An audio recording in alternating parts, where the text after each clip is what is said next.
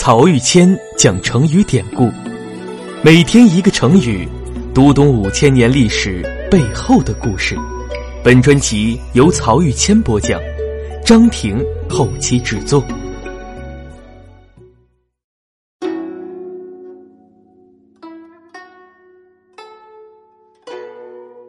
前面两讲《高阳酒徒》和《孺子可教》当中，咱们聊了利基和张良两个人的故事。那今天我就跟大家分享一个同二人都有关系的成语“借助代仇”。只不过呀，在这个成语里，利基显得有些迂腐天真，而张良则对时局洞若观火。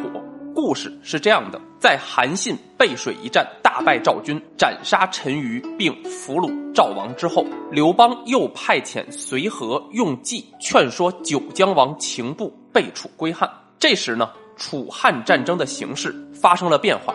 彭城之战大败后的刘邦，已经从战略守势转向了战略攻势，而项羽一方呢，则不断派遣小股部队。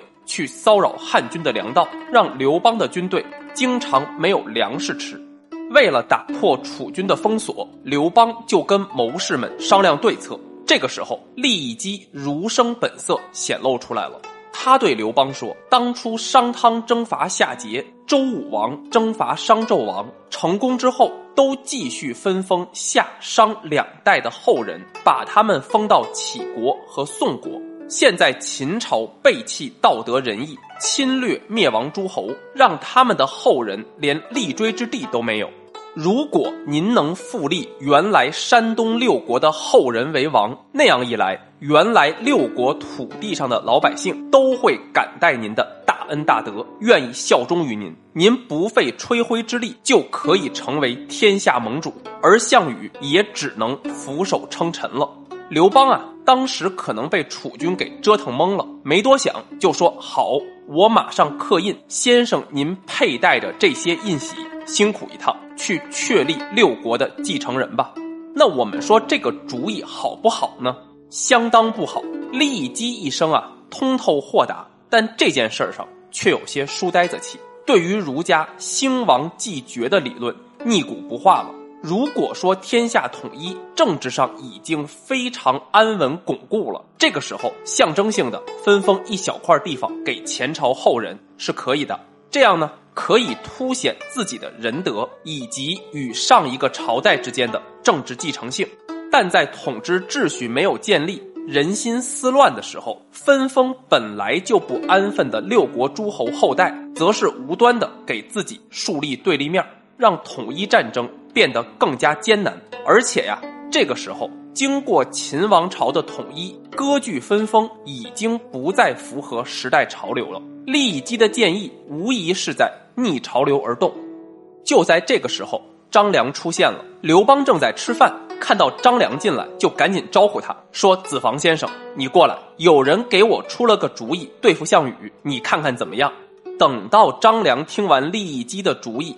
一脸严肃地对刘邦说：“谁给您出的这个主意？一旦实行，您就大势已去了。”刘邦惊讶地问：“这是怎么一回事呢？”张良回答：“让我借您面前的筷子，给您说明一下理由吧。”于是张良说一条理由，就摆上一根筷子，一连摆了八根八根筷子，也就是八条理由，从历史渊源、政治现实、人情向背等各方面批驳了利益基的主张。而这些理由啊。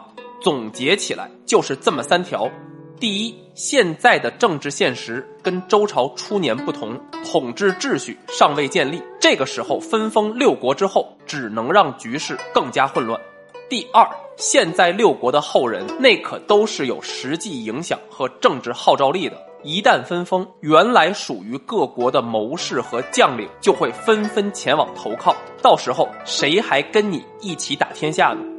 第三。你手下这些出生入死跟着你的人，可都指望夺取天下之后能有分封给自己的土地和财产。你现在却分封无尺寸之功的六国之后，让这些人寒了心，以后还怎么跟着你干呢？刘邦一听啊，饭也不吃了，刚吃进嘴，还没来得及下咽的饭菜也都给吐了出来，大骂了一基这个迂腐的书呆子，差点误了老子的大事儿。马上让人把刻好的印玺都毁掉，这件事儿也不再提了。那对利益机呢？